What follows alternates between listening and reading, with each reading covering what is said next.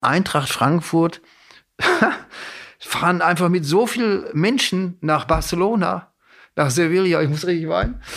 ähm, das bewegt mich emotional, weil Fußball ist ja auch Emotion. Eintracht vom Main, nur du sollst heute siegen. Eintracht vom Main, der Podcast für alle Eintracht-Fans, die mehr wissen wollen über unseren Verein, seine Geschichte und sein Umfeld.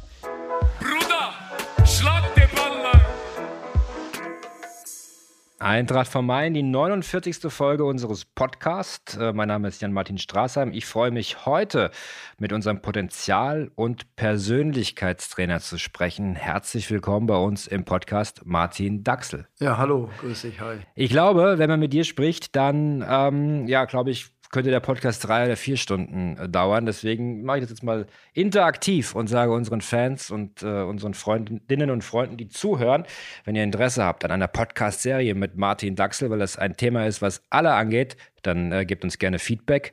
Ich glaube, wir machen das einfach, Martin, weil es ist sehr, sehr spannend, mit dir zu sprechen. Persönlichkeitstraining, Potenzialtraining bei Eintracht Frankfurt. Ich frage mal ganz platt, was bedeutet das? Also erstmal vorneweg ist ja für mich jeder Beruf Spitzensport. Ja, also dass wir im Spitzensport äh, äh, maximale Leistung bringen müssen. Aber ich bleibe bei meinem Beispiel, wenn ich jetzt in der Bäckerei arbeite und da kommt morgens jemand rein und sagt schönen guten Morgen, ich bin ja auch privater Mensch, wie geht's mir? Dann, dann muss ich auch freundlich sein. Dann, dann hat, nimmt er ja keine Rücksicht darauf, wie es mir gerade geht. Und so ist es in allen Berufen. Wir müssen ja immer präsent sein und immer da sein. Und da ist immer die Frage in meiner Performance, in meiner Gedankenwelt, wie viel Potenzial habe ich noch? Fühle ich mich wohl? Bedrückt mich irgendetwas?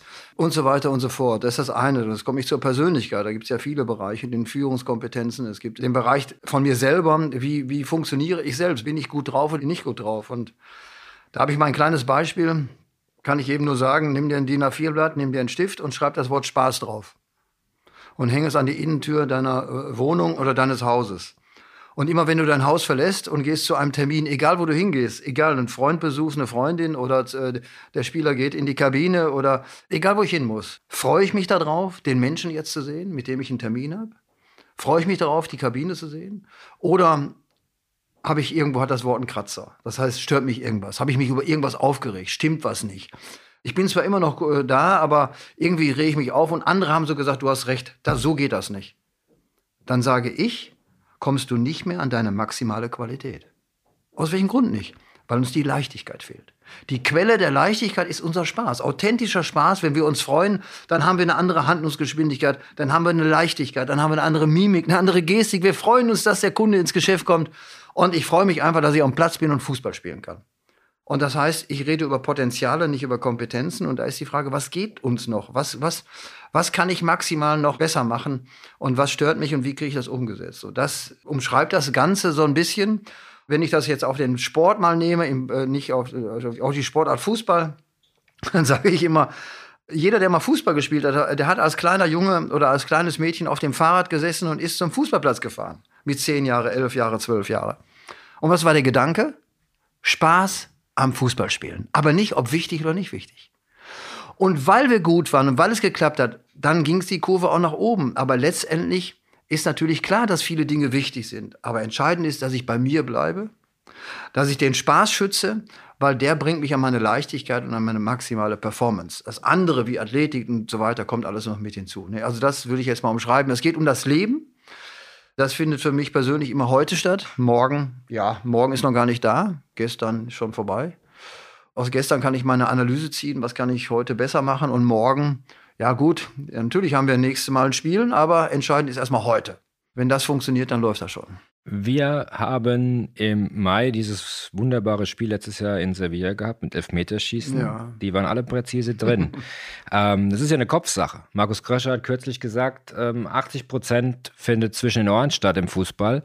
20 Prozent macht das Körperliche quasi aus, aber der Kopf ist entscheidend. Wie viel hast du dazu beigetragen können, dass das bei den Elfmetern so reibungslos vonstatten ging? Das kann man äh, überhaupt gar nicht sagen. Äh, wir wissen alle, dass wir hier ein richtig geiles Team haben. Wir haben richtig tolle Jungs. Wir haben ein, ein tolles, kompetentes äh, Fachteam mit dem Staff und an der Spitze einen herausragenden guten Trainer. Das ist erstmal das Ganze. Dass ich dabei sein darf, äh, macht mich auch stolz. Dass ich sicherlich auch über gewisse spezielle Kompetenzen verfüge, ist auch klar. Und dass man irgendwo dazu beiträgt, ist vielleicht auch eine Logik, aber ich möchte mir nicht anmaßen zu sagen, ich habe jetzt da und dazu beigetragen. Wo es mir darum ging, im Gesamten ist, dass wir im Jetzt bleiben, dass wir im Heute bleiben. Das ist ja mein Beobachtungsfenster, dass wir uns nicht die Sorgen machen, was ist gleich. Und jeder weiß, der mal am Sport war, ein Elfmeterschießen ist immer etwas was Besonderes. Äh, da gibt es sicherlich Spieler, die dann auf einmal denken, oh, ich möchte gerne jetzt schießen, andere vielleicht nicht oder weniger. Am Ende trifft der Trainer die Entscheidung. Aber die Homogenität, das heißt das gesamte, durch Olli auch geführte Team insgesamt, wir waren so stark bei uns, und das hat Olli immer wieder gesagt, dass wir bei uns bleiben, dass wir wir sind, dass das Spiel es auch mit sich gebracht hat, dass man wahrgenommen hat, dass wir auch, ich sag mal jetzt speziell, aktiv präsent waren im Finale und haben uns nicht irgendwie hingestellt und waren passiv, sondern aktiv. Da muss man einfach sagen, die Jungs haben da einfach eine rea geile Reaktion gezeigt und sehr entschlossen gehandelt. Und äh, äh, genau, und da, da ist so mein Sichtfenster, dass wir entschlossen handeln, dass wir die Prozesse, wie kann ich maximal was auslösen, äh, beeinflussen. Aber ich möchte jetzt nicht sagen, dass ich da, äh, weiß ich was, weil da tragen, haben alle dazu beigetragen und sicherlich an erster Stelle der Oliver selbst. Ja, letztendlich eine Teamleistung. Nichtsdestotrotz ähm, glaube ich, die Arbeit von dir trägt Früchte. Ähm, ich glaube, die Fans draußen interessieren sich natürlich in allererster Linie dafür, wie dein äh, täglicher Ablauf beispielsweise ist, wie du mit Spielern zusammenarbeitest und was du ihnen auf den Weg gibst, ganz konkret. Also nehmen wir mal an, Torwartposition, unabhängig ob es Dian oder Kevin ist, das ist ja eine Position, wo man auch sehr viel Zeit hat nachzudenken, weil man nicht ständig in Bewegung ist. Man muss aber immer mit dem Kopf dabei sein. Wie sieht zum Beispiel die Arbeit mit Kevin aus oder mit Dian? Deutschland, dass du sie darauf vorbereitest, auf diese, auf diese doch sehr herausfordernde ja, Challenge, die sie Woche für Woche haben. Da möchte ich erstmal zu sagen, dass ich jetzt nicht äh, einen festen Plan habe, wann mache ich was mit wem, sondern im Grunde genommen, wenn jetzt ein neuer Spieler zu uns kommt, dann gibt es von mir ein Einzelgespräch oder eine Präsentation, wenn eine Gruppe da ist oder am Anfang, als ich neu kam, dass sie dann wissen, ich bin jetzt hier nicht der Greenkeeper, ich bin ja auch nicht jeden Tag da, sondern mehr oder weniger immer so drei, vier Tage die Woche, äh, inklusive der, der, des Spiels. Und dann geht's für mich einfach nur, äh, dass Sie erstmal wissen, äh, was macht der Martin ganz genau, wo ist der Unterschied, weil wir wissen ja alle, das eine ist das klassische Mentaltraining, das andere ist die Psychologie, aber für mich ist das Reflexionscoaching, das Reflektieren ganz wichtig, etwas zurückspiegeln, ähm, wie wirkt das nach draußen, wie wirke ich, bin ich fokussiert etc. Und da entscheidet nicht ich, sondern im Grunde genommen äh, ja, die Situation, ja, wo sehe ich was und gebe dann eine Reflexion ab. Ne, ob das jetzt der Kevin ist oder wer auch immer, ist egal.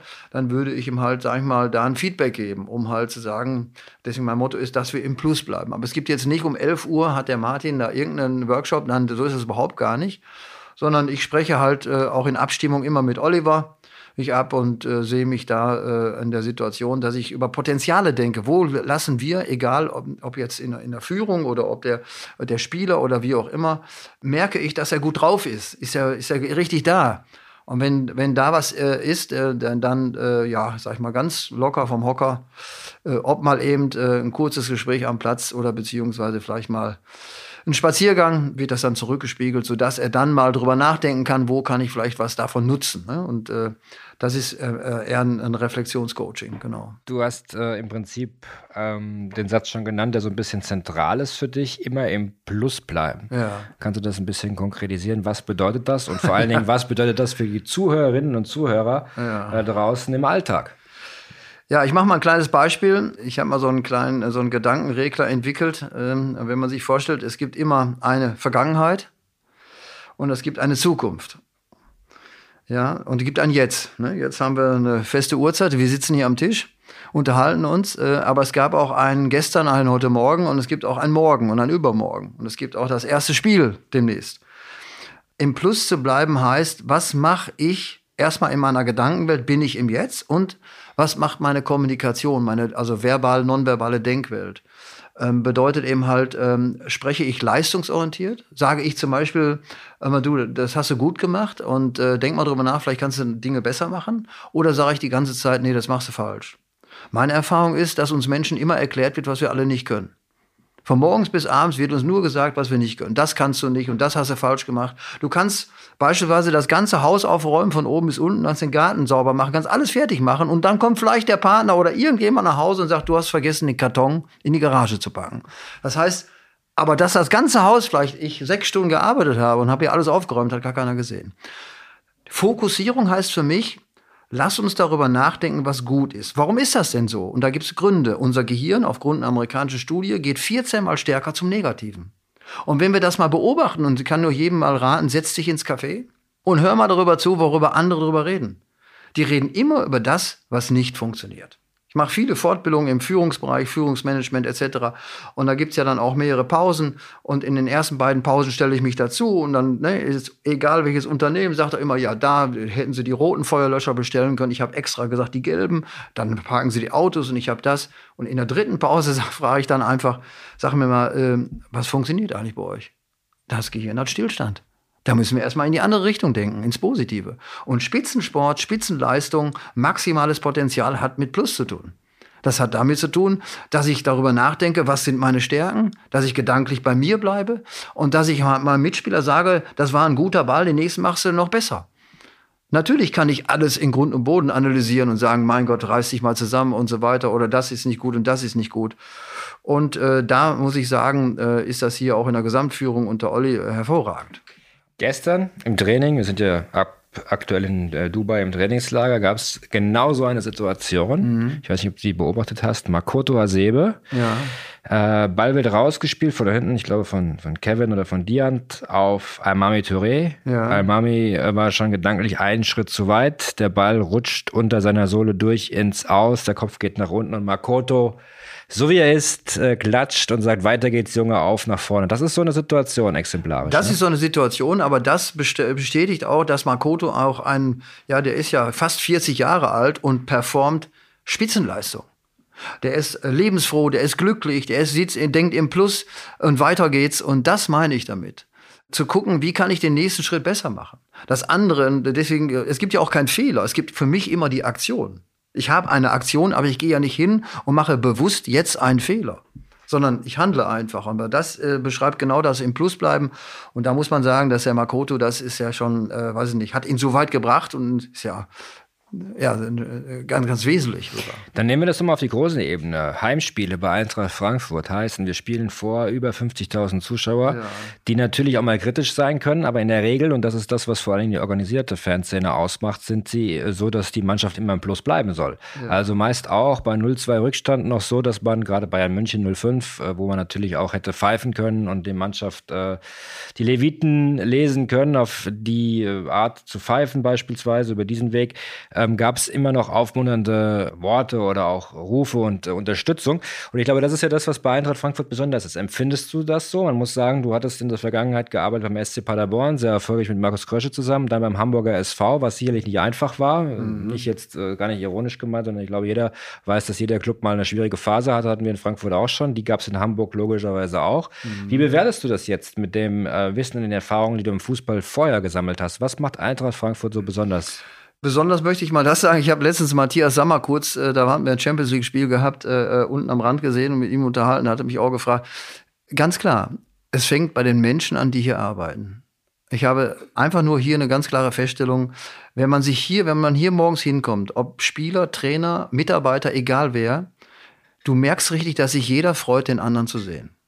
Das, dieses klassische Abklatschen kennen wir alle. Hi, grüß dich und ne, das kann ich machen und gehe dann weiter. Sondern hier wird man, man, man schaut sich an und freut sich und man gibt den anderen Feedback. Ich freue mich, dass ich dich sehe. Da, da fängt alles an. Beim guten Morgen, beim guten Tag mit einer richtigen Wertschätzung. Ist das nicht normal? Das müsste normal sein, aber ich glaube, ich hatte eine andere Wahrnehmung ist, dass man manchmal auch so ein bisschen in die Bereiche so ein bisschen abdriftet, wo es pauschal wird. Und jetzt kommen wir in einen speziellen Bereich. Ich bleibe bei meinem klassischen Beispiel. Ja, wenn ich ein Mannschaftsfoto am Anfang der Saison nehme, egal welches, können wir uns alle ansehen, dann lachen alle, haben alle Spaß, die Saison geht los. Und dann mache doch mal nach zwölf Wochen oder nach 14 Wochen ein Mannschaftsfoto. Und hier muss man sagen, ist das einfach auch ein Stück weit anders. Das heißt, ähm, die Jungs haben hier so einen Spaß untereinander, äh, auch im Staff, im Trainerteam und auch im Personal. Äh, du weißt ja selber, wir haben ja durch das neue Proficamp auch da eine Verbindung. Es ist einfach eine tolle Geschichte und etwas Besonderes, so empfinde ich das die Wertschätzung dem anderen gegenüber. Und das ist für mich erstmal die, die, erste Wahrnehmung. Die zweite Wahrnehmung ist im halt, dass durch die Arbeitsweise, durch die Methodik, wie arbeiten wir miteinander, wie gehen wir miteinander um, wie gehen wir auch mal mit Niederlagen um. Ja, man kann ja nicht alles gewinnen. Und äh, die, die Kompetenz im Umgang mit der Niederlage ist für mich der nächste Schritt zum großen Sieg. Gar keine Frage. Und das wird unter der Führung vom Olli im gesamten Trainerteam hervorragend umgesetzt. Das ist meine völlige Wahrnehmung dass eben halt hier darauf auch geachtet wird, dass wir leistungsorientiert denken und sicherlich auch Dinge ansprechen, die nicht laufen. Das macht ja Olli federführend auch in der Sache, aber das, das ist für mich der wichtigste Schlüssel dabei, dass man, dass man miteinander weiter im Plus bleibt und auch den nächsten Schritt zu machen. Aber es geht natürlich auch ums Umfeld. Und äh, ich glaube, entscheidend ist, dass das Umfeld auch im Plus ist. Ne? Dass man immer auch eine, eine, eine, gute Verbindung hat zu den Menschen, ja. die ja auch viel Zeit für Eintracht Frankfurt in Anführungsstrichen opfern, die ja. überall mit hinfliegen, hinfahren, ja. Unterstützung leisten ähm, und dann aber auch das entsprechend wertzuschätzen. Ist das auch etwas, was ein Schlüssel des, zum Erfolg ist? Wesentlich. Also ich kann nur sagen, mir kommen jetzt noch die Tränen, wenn ich drüber denke, äh, welche Wahrnehmung ich hatte, äh, überhaupt die Fans hier im Stadion, äh, was sie bewegen, äh, die Choreos, die hier gemacht werden, die Begeisterung, auch wenn man sie spricht oder sieht, wenn die Spieler auch vom Training kommen, mit den Kindern und den äh, Müttern und Vätern und all die dann da sind und äh, ihr Herz ausschütten und die Spieler auch sich die Zeit nehmen. Ähm, wenn ich dran überlege, wo wir überall hingefahren sind und man weiß ja selber, wie, wie äh, gerade in der heutigen wirtschaftlichen Situation es nicht so einfach ist, einfach mal, ich fahre mal zum Auswärtsspiel. Da machen sich ja manche schon richtig Schwierigkeiten, wenn sie ein paar hundert Kilometer fahren müssen. Und Eintracht Frankfurt fahren einfach mit so vielen Menschen nach Barcelona, nach Sevilla, ich muss richtig weinen. ähm, das bewegt mich emotional, weil Fußball ist ja auch Emotion. Und äh, da muss ich sagen, das ist äh, ein großer Schlüssel und ich von meiner Seite, ich bin im Hintergrund, ich arbeite im Hintergrund, habe ja jetzt die Möglichkeit auch was zu sagen und sage einfach Danke an euch da draußen und äh, macht weiter so und die Jungs, die geben alles für euch. Ich finde es beeindruckend. Da warst du das Eintracht-Gehen schon voll drin. Jetzt mit Tränen in den Augen sitzt du vor mir. Ähm, also schon etwas, was dich sehr bewegt hat. Ähm, wie ist denn eigentlich deine persönliche Fußball-Karriere äh, verlaufen, sage ich mal? Gar nicht auf dem Blatt, sondern mehr oder weniger auch ähm, fanseitig. Du bist ein Kind des Ruhrpots, äh, ja. äh, unschwer zu äh, ja. erkennen. Du hast äh, den entsprechenden Slang. Äh, ja. warst beim SC Paderborn im HSV, das hatte ich schon gesagt. Erzähl mal ein bisschen was über deine Fußballaffinität, vielleicht sogar ab ab der Kindheit. Was war eigentlich oder wer war dein Lieblingsverein früher? Ja, ich bin äh, im Westmünsterland, also beziehungsweise am Rande vom Ruhrgebiet, äh, da auch groß geworden. Und äh, ja, mein, ist ja klar, mein erstes Spiel, was ich gesehen habe, war ich zehn Jahre alt mit meinem Opa. Da hat gespielt in der Bundesliga noch äh, der FC Schalke 04 in der Glückaufkampfbahn gegen Rot-Weiß Oberhausen. das war mein Spiel. Und wenn man da in der Region groß wird, dann ist natürlich in der Geschichte damals, äh, dann, ich bin ja 60 geboren und äh, die 70er Jahre halt äh, Schalke 04 im Vordergrund gestanden. Aber ich muss dazu sagen, ich bin noch nicht so der Fan jetzt gewesen, äh, so mit, äh, mit allem drum und dran, sondern äh, ich habe meinen Vater früh verloren, da war ich fünf Jahre alt. Und äh, meine Mutter hatte jemand dann nochmal geheiratet und einen Gastronomiebetrieb. Und ja, so ein bisschen bin ich auch alleine groß geworden bei meiner Oma. Und das richtige Fanleben, da hatte ich gar keine Möglichkeiten, weil, weil es gab es damals nicht die Möglichkeit, die Fahrzeuge, dass man da hinfahren kann. Ich, deswegen war das sehr wenig. Aber im Fokus stand sicherlich damals auch ein bisschen die Fohlenelf.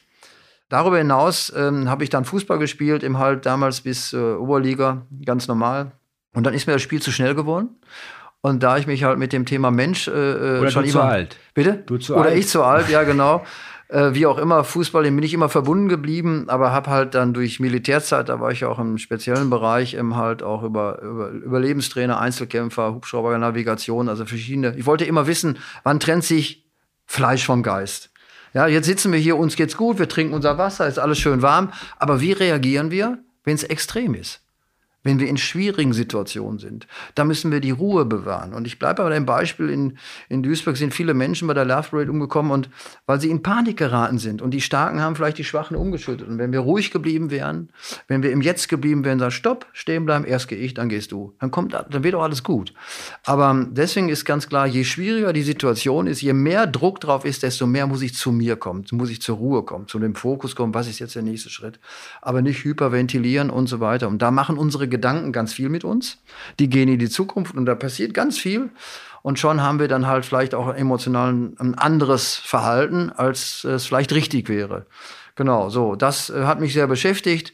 Das Thema Mensch äh, äh auch ausgelöst und von daher äh, äh, war das so der, der Ursprung, um menschliche Potenziale anzugehen. Und weil ich halt weiß, dass uns das gerade bis zur Kindheit, wenn ich das mal sagen darf, bis zum zwölften Lebensjahr, ne, dann sagen wir, was wir denken, machen, was wir tun. Wir hüpfen, wir tanzen. Die Kinder, die hüpfen durch die Stadt und sprechen irgendwelchen Onkel an oder sonst wie und fragen einfach, weil sie eine Frage haben. Aber dann auf einmal werden wir reguliert. Dann wird gesagt, nein, nein, du musst jetzt ruhig sein, setz dich mal dahin. Meine Mutter hat immer gesagt, äh, äh, am Anfang müssen wir sprechen lernen und am Ende müssen wir lernen, den Mund zu halten. So, also heißt, du kannst auch nicht den grünen Pullover anziehen. Was sollen die Nachbarn von uns denken? Das heißt, unser Verhalten, was ziehe ich an, was tue, was mache ich, ist extern orientiert. ist gar nicht mehr auf mich. Ich müsste also bei meinem Nachbar anstellen und sagen, du, ich habe mal eine Frage, ich wollte mir einen neuen Schrank kaufen. Was meinst du? Ist ja in Ordnung oder nicht?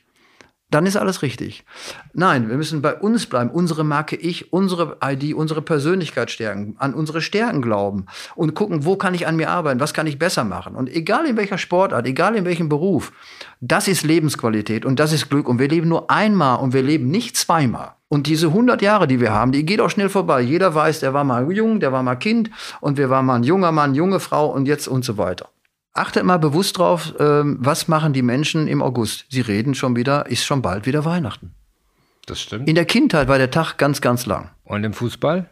Reden sie ständig über Transfers. Transfers. Wir haben jetzt Januar und äh, jeder schreibt, was um Gottes Willen passiert im Sommer, wie viele Spieler verlassen uns, wird Eintracht Frankfurt auseinanderbrechen. Ja. Das ist ja genau dieses das typische Thema, wo ich mir denke, wieso denn jetzt um alles in der Welt? Wer kümmert, was schert mich jetzt der Sommer? Das werden wir dann sehen. Ja, genau. Ja, aber das ist ja das, wir wollen ja immer schon im Morgen, wir reden am Montag über Mittwoch. Am Mittwoch sind wir bei, bei, bei Freitag und wenn Freitag ist, dann sind wir schon wieder beim Montag. Bleibt doch mal im Jetzt. Jetzt ist erstmal Januar, jetzt ist gerade Anfang des Jahres und wir alle wissen im Halt, entscheidend ist im Halt, die Dinge kommen immer so, wie sie kommen müssen. Und wir haben einen tollen Vorstand, wir haben eine tolle Vereinsführung, wir haben einen äh, herausragenden Trainer und die werden, sind dafür verantwortlich, die besprechen das und dann werden sie schauen, dass sie für Eintracht Frankfurt das Maximale rausholen. Aber immer Einfluss auf alles hat man nicht. Es gibt immer auch noch einen Spieler, es gibt eine Beratungsagentur, all das, was dazugehört. Es gibt einen Vertrag. Aber alle werden sicherlich schauen, dass sie das Beste für Eintracht Frankfurt machen. Da bin ich mir ganz, ganz sicher. Aber letztlich ist es unsere Aufgabe, gemeinsam im Jetzt zu bleiben. Dass wir jetzt erstmal hier sind, dass wir uns jetzt freuen können auf unsere Vorbereitung und dann kommt irgendwann das erste Spiel.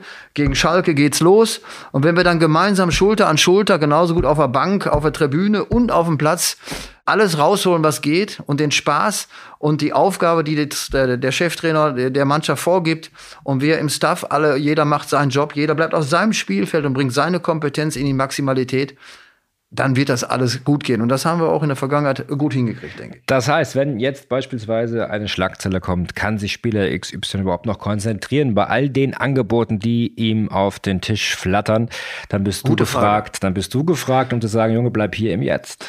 Ob ich jetzt da gefragt bin, äh, äh, werden wir sehen. Aber letztendlich ist eins ganz, ganz klar, unabhängig davon, was ist richtig, was ist falsch. Ja. Richtig ist, wenn derjenige da mit einer Situation auseinandergesetzt wird, kennen wir alle im Leben, die extrem wichtig ist für uns, dann hat sie eine gewisse Kraft. Und das kann man auch nicht wegschieben. Und ähm, wenn so ein Gedanke da ist, dann kann es passieren, dass der Fokus verschoben wird. Ja? Mhm. Aber wenn ich es richtig machen will, dann mache ich Folgendes. Denn ein Spieler hat immer einen Berater, eine Agentur, die das macht, regeln. Und fertig. Und wenn er clever ist, dann geht er hin und sagt, okay, stopp. Ich äh, beispielsweise äh, werde mit meinem Berater abstimmen. Heute habe ich jetzt meine, meine Spielwoche, aber ich, in 14 Tage zum Beispiel, da habe ich mal sonntags frei. Und dann nehme ich mir Zeit, dann mache ich mir einen Tee, setze mich an meinen Schreibtisch und dann schreibe ich mir auf, wo stehe ich jetzt. Und dann mache ich mir Gedanken dazu. Wenn ich das aber nicht mache, wenn wir unsere Gedanken nicht aus uns rausholen und in so ein Handy eingeben, vergleichbar. Ich mache mal ein Beispiel. Wo fahre ich Ostern in Urlaub? Wenn mir das wichtig ist, dann wird mich das jeden Tag beschäftigen und nicht loslassen. Aber es verfolgt mich. Ich kann aber auch hingehen und sagen, stopp, am Freitag habe ich nachmittags Zeit, 15 Uhr, dann nehme ich mein Handy, gebe 15 Uhr ein. Eine Frage braucht nämlich immer eine Zeit und einen Ort. Und dann kümmere ich mich drum. Und dann ist es weg. Weil wenn ich dann anschließend ins Badezimmer gehe und kommt der Gedanke, was mache ich denn Ostern? Dann sagt mein Unterbewusstsein, Freitag 15 Uhr kümmerst du dich drum. Und so ist für einen Spieler wichtig, seine Fragezeichen wir werden keine Antwort finden. Wir können jetzt philosophieren, was ist, wird jemand gehen, wird er nicht gehen, was passiert oder wann. Aber am Ende des Tages ist eins passiert, wir haben am Ende immer noch ein Fragezeichen. Und was haben wir gemacht? Wir haben Energie verbraucht ins Negative. Lass uns im Plus bleiben. Lass uns sagen, da sind Leute, die kümmern sich drum. Und dann schauen wir mal, was rauskommt. Und für den Spieler selber ist wichtig, dass er sich damit so beschäftigt. Und ich glaube, dass es für uns auch so ist. Lass uns die Energie auf die Mannschaft bringen, die die jetzt braucht, heute. Und wenn der, der, der Anstoß ist gegen Schalke, gegen Schalke. Und wir sind wir. Und solange der Spieler da ist, ist er da. Und ansonsten ist das Sport dann kann man da nichts machen. Dann, dann äh, hat er sich entschieden, woanders hinzugehen oder auch nicht. Oder das Gesetz der Kraft geht dann seinen Weg. Dann kommen wir jetzt zu den Eagles 11, unsere Rubrik. Bin ich sehr gespannt drauf, was du zu sagen hast. Dein erstes Fußballtrikot. 1. FC Köln. Als Schalker. Äh, war mir gar nicht so bewusst. Ich war ganz kleiner Junge. Ich kann mich daran erinnern. Die haben ja, glaube ich, die Kölner haben jetzt dieses ähm, diagonal Trikot. Äh, äh, ein Dreieck ist ähm, äh, rot, an ein Dreieck weiß. Das hatten sie ganz früher mal. Ja. Und da, da, kann ich mich daran erinnern. Das habe ich äh, auch gehabt. Wer ist der beste Fußballspieler der Welt? Das kann ich fachlich nicht sicher nicht beurteilen, sondern auch nur als, als aus meiner Kompetenz her gesehen. Insgesamt gesehen ist er eindeutig Messi. Ne? Eindeutig? Finde ich schon, dass er schon äh, über die Geschichte insgesamt gesehen äh, hat er auch nicht immer einen einfachen Weg. Also, ne? Und äh, wenn man mal sieht, was er dann auch jetzt von der Führungsverantwortung geleistet hat im, in dem Endspiel, das oder generell bei der Weltmeisterschaft, fand ich das schon herausragend. Er hat das Heft wirklich in die Hand genommen. Das heißt, Cristiano Ronaldo nicht diese Stärke oder doch auch Natürlich ist er ein herausragender Spieler. Also es gibt ja Nuancen da vielleicht dazwischen und die kann man vielleicht auch gar nicht so vergleichen. Ich fand jetzt nur zum Schluss, ich habe das nicht genau verfolgt, aber so die ganze Sache rund um Menu ein bisschen komisch und irgendwann muss man auch sagen, das war's. Äh, ich habe eine gute Zeit gehabt. Jetzt konzentriere ich mich mehr auf andere Dinge und vielleicht hat er sich da äh, nicht so gerade gut präsentiert. Ja. Dein Lieblingsurlaubsdomizil? Ja, bisher sind wir ganz gerne nach Griechenland geflogen. Ne? Vielleicht auch einen griechischen Salat esse ich ganz gerne. Und die, ja, die Lockerheit vielleicht ein bisschen, genau. Sein liebster Ort in Frankfurt? Mein liebster Ort in Frankfurt. Ja, da wo die Eintracht sitzt. Ich bin gar nicht nirgendwo unterwegs, muss ich ganz ehrlich. Ich bin ja immer nur im Hotel oder halt im Proficamp. Ja, das ist ähm, halt äh, die äh, Eintracht Frankfurt, muss ich jetzt sagen, ja. Mhm. Was isst du am liebsten, dein Lieblingsessen? Entweder Kalbschnitzel mit Bratkartoffeln und Salat oder eben halt äh, Spaghetti all'olio. Keine Pommes rot-weiß. Keine Pommes rot-weiß. Nee, äh, achte ich schon drauf, ja. Okay. Dein Berufswunsch als Kind? Mein Berufswunsch als Kind sicherlich ganz am Anfang Fußballprofi, ja. Aber sagte ich ja bereits, irgendwann gibt es auch Grenzen, die muss man dann akzeptieren. Ne? Dein Berufswunsch als Kind hatten wir, in welche Musikgruppe wärst du gut aufgehoben?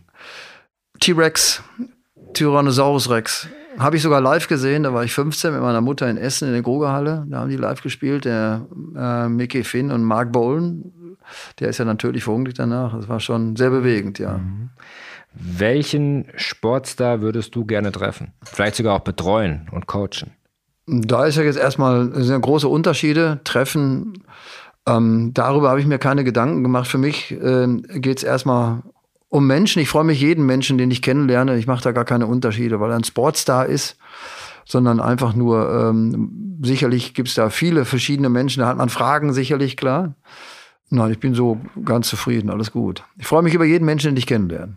Auch beim Coachen wär, bist, bist du da auch äh, völlig entspannt. Also wenn es jetzt ein Weltstar ist oder du hast vorhin vom, von der Bäckerei Fachverkäuferin, glaube ich, gesprochen, das äh, machst du keinen Unterschied. Nee, wir, haben, wir unterstützen ja auch, wenn Zeit da ist, soziale Projekte, auch im Kinder, Kinderbereich, mhm. weil ich gerade dafür kämpfe, halt, dass wir Menschen im halt unsere Ziele nicht aus dem Auge verlieren dürfen und äh, viele gar nicht wissen, wie finde ich überhaupt ein Ziel.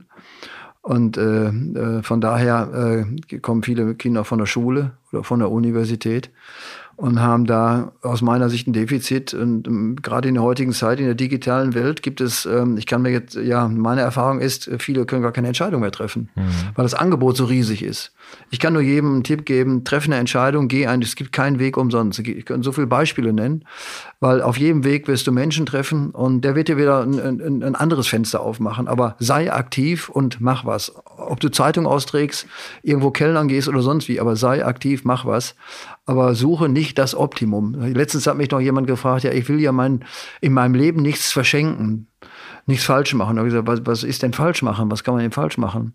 Ich sage, du kannst deine 100 Jahre leben und eins steht fest, am Ende kommt jemand zu dir und sagt, du hast noch nicht mal ein Prozent von den Möglichkeiten gesehen auf dieser Erde.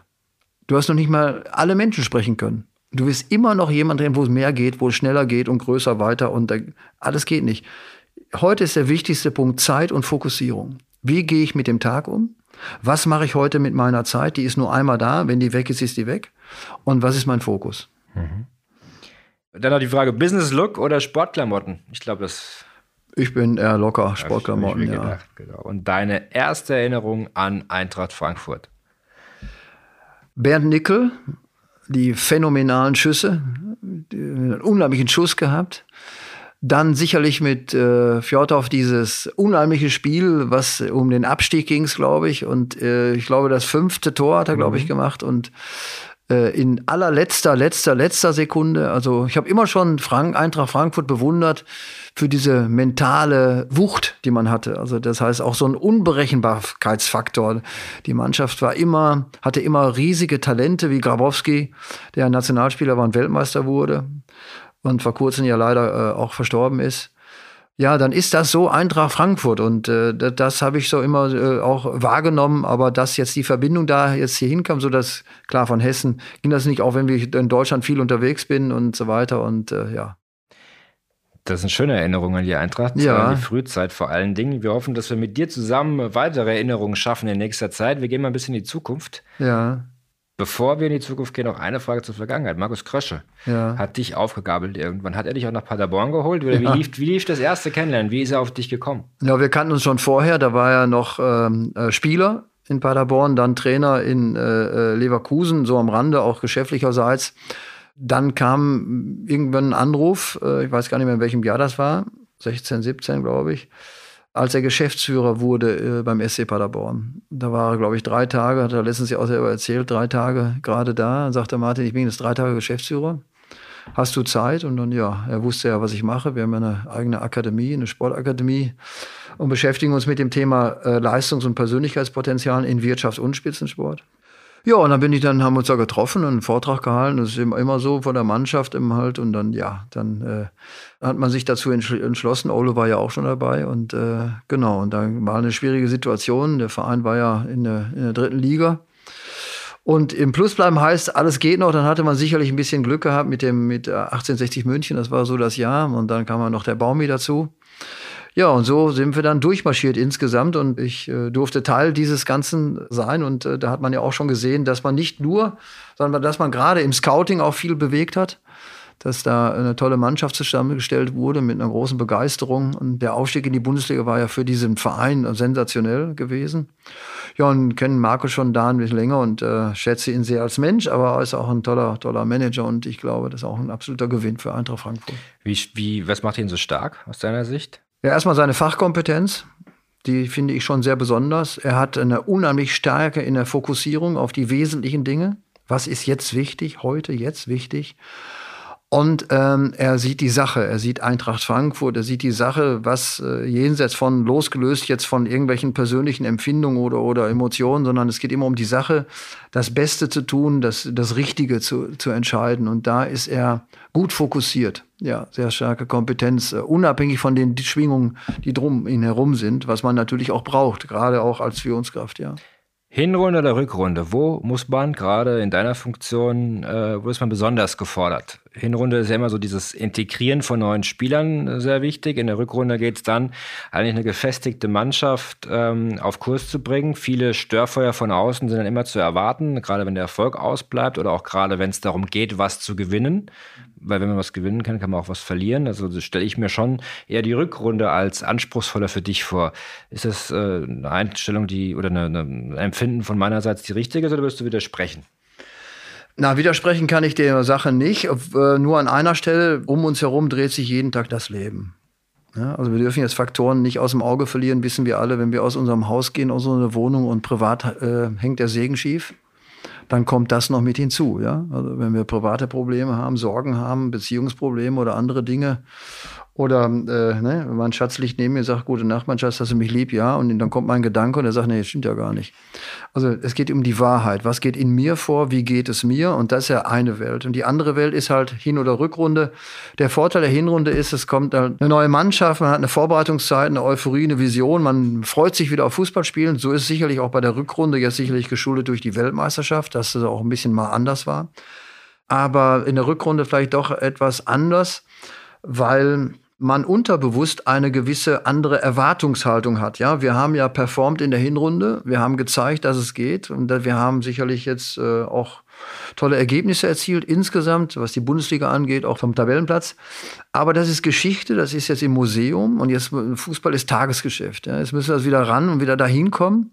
Und da hat man ein bisschen vielleicht Freiraum, dass man am Anfang der Saison weniger zum Anfassen hat, weil man ja erstmal reinkommen muss.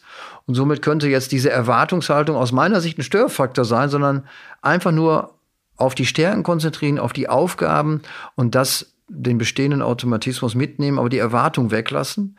Ähm, wissen wir alle aus dem Leben, ähm, wenn wir Urlaub buchen und haben äh, heute und in drei Monaten ist Abflug, dann sitzen wir im Flieger in drei Monate. Irgendwann ist ja, sind die drei Monate um und kommen im Hotel an. Dann müsst ihr nächstes Mal euch an die Rezeption setzen und beobachten, wie viele Menschen Stress mit dem Hotel haben.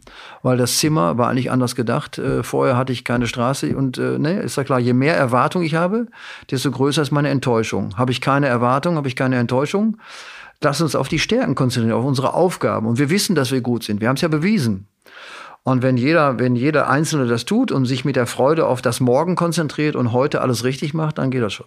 Wir haben viele äh, Spieler aus dem Ausland, äh, gerade französischsprachige Spieler. Ähm, wie gehst du mit ihnen um? Also auch gerade jetzt äh, Randall, diese Riesenchance in der 123. Minute im WM-Finale, das ist vielleicht eine Once-in-a-Lifetime-Chance gewesen. Er macht jetzt nicht den Eindruck, als ob ihn das irgendwie beschäftigt, aber wie gehst du mit solchen Situationen um? Und auch gerade mit der Sprachbarriere? Ja, wir haben im unterhalten uns Englisch, sag ich mal. Und ansonsten haben wir ja einen Patrick, mhm. der ja zum Bereich Französisch und Spanisch, äh, sag ich mal, da auch äh, sehr bewandt ist. Also wir haben überhaupt kein Problem. Sag ich mal, auch das Thema Englisch wird auch kommuniziert durch Olli, also unsere, die interne Sprache.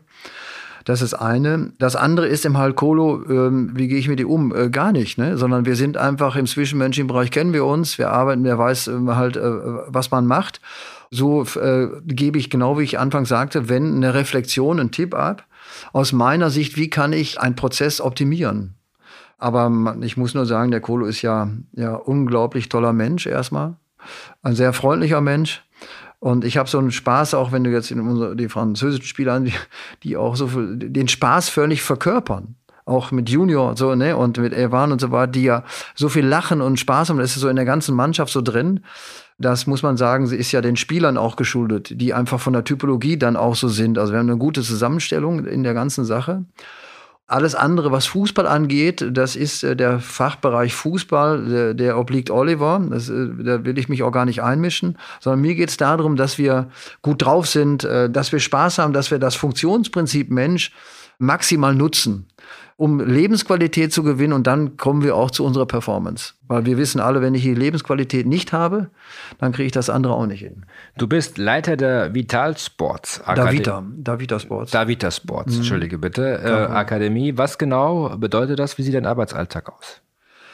Ja, ich selber bin ja, äh, kann ja nur bei einer Mannschaft äh, auf der Bank sitzen, bin ja bei Eintracht Frankfurt, ne? das ist der eine, bin ja drei, vier Tage hier. Ansonsten begleite ich ähm, viele Menschen, die äh, im Hintergrund, das heißt im, als Reflexionscoaching, Potenzialförderung. Wir machen auch Ausbildung für Fußballtrainer, Fußballsachen. Äh, ich mache eine Wirtschaft, Fortbildung für Management, äh, Führungskräfte, um Kommunikationspotenziale, Führungspotenziale zu stärken. Es gibt das Thema Boxen, es gibt das Thema Wintersport.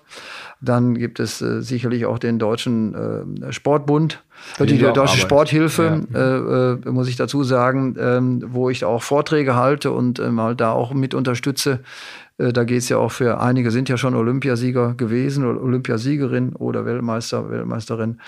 Ja, äh, und so äh, ist mein Ansatz eben halt in Verbindung dieser Situation, dass wir als Akademie ähm, Spieler, Spielerinnen, Manager, Trainer, Trainerinnen und ähm, halt da drin unterstützen, ihr maximales Potenzial, Führungspotenzial und ihre Kompetenz zu nutzen. Und ich selber kann ja nur bei einer Mannschaft dann sein und ich bin dankbar und froh, halt unter der Leitung vom Olli und Markus hier ein Teil des Ganzen sein zu dürfen. Genau. Wir freuen uns auch. Ich würde vorschlagen, wir vertiefen das nochmal äh, in Zukunft in verschiedenen Podcast-Variationen, weil ich glaube, das ist sehr vielschichtig. Uns ging es heute erstmal darum, einen Einblick zu bekommen in deine Arbeit.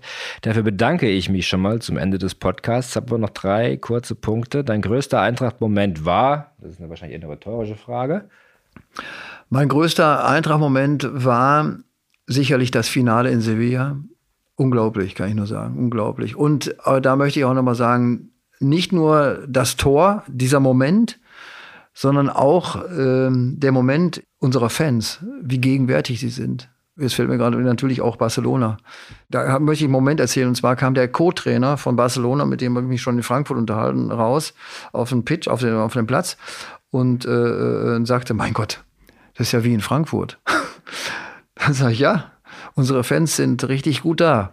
Und dann kam die Mannschaft raus, die sind direkt an mir vorbeigelaufen und waren äh, äh von der Mimik-Gestik, als sie rauskamen aus den Katakomben, ganz normal. Und als sie dann wirklich auf dem Rasen, also mir vorbeiging, da haben sie dann die Fans wahrgenommen, in welcher Menge und Masse sie da waren. Und äh, das hat schon einen Eindruck hinterlassen. Wie viel, wie viel Prozent Einfluss hat das für so ein Spiel? Ich weiß, es ist ein bisschen flapsig, aber ungefähr. Ja, das kann man nicht berechnen. Ich glaube, das sind alles Profis. Auf dem Level sind die äh, auch alles ähm, gewohnt und äh, da kennen die sich aus.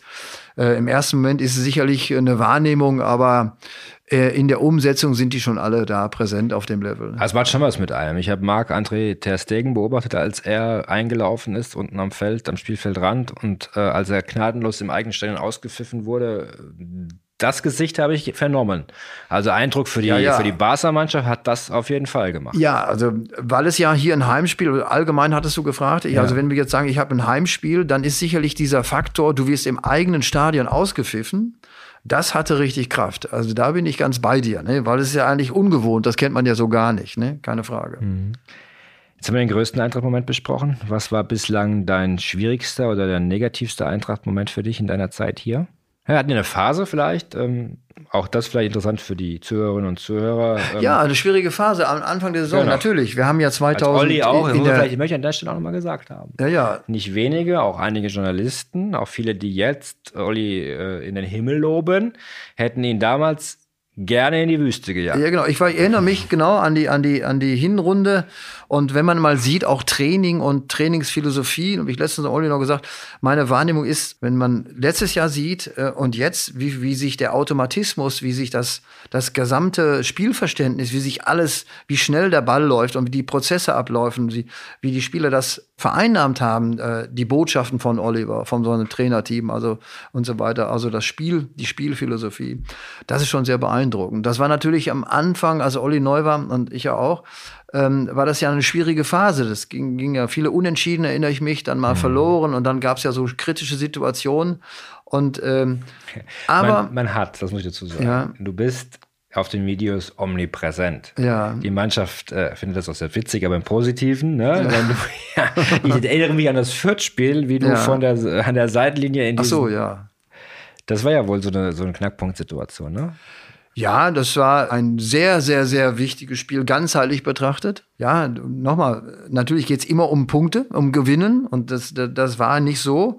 Und dann hat der Rafa ja dieses Tor gemacht zum 2 zu 1. Aber unabhängig davon, wenn du jetzt meinen Verhaltens ansprichst, ich bin immer mit Anpfiff positiv bekloppt.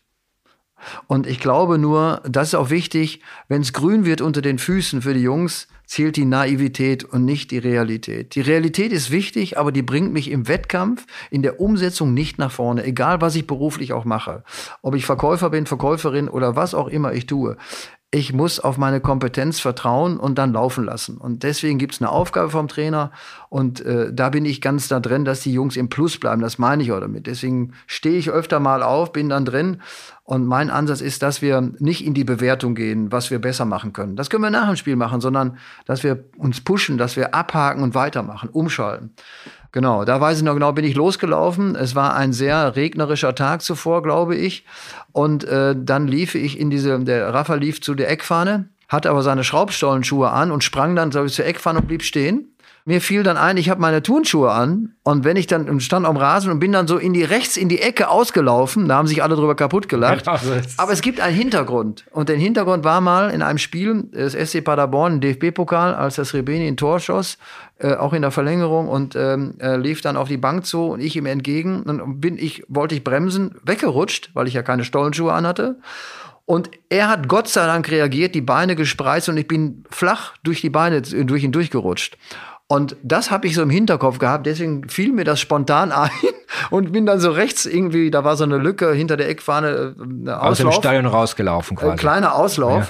Und da haben sich dann alle drüber kaputt gelacht. Ne? Ja. Deswegen, äh, wie gesagt, ich habe ja meine, keine Schraubstollen, soll auch nicht sein. Und äh, von daher, wenn es dann, dann regnet, der Rasen ist ja meist feucht, äh, dann kann das schon mal passieren. Deswegen äh, fühlt, sieht das manchmal so aus, dass ich da so rumtapse. Ne? Genau.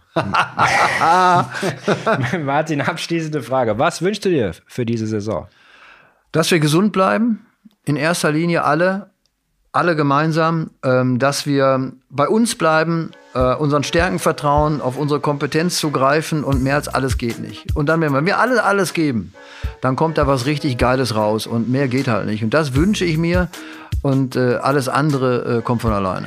Martin Daxel, vielen Dank. Wir vertiefen das an anderer Stelle. Da gibt es viele Themenkomplexe, total spannend. Heute ging es darum, dich ein bisschen vorzustellen oder mal zu hören, was du machst. War sehr interessant. Danke für das Gespräch. Ja, danke gleichfalls und wünsche euch auch alles Gute. Ne? Ciao.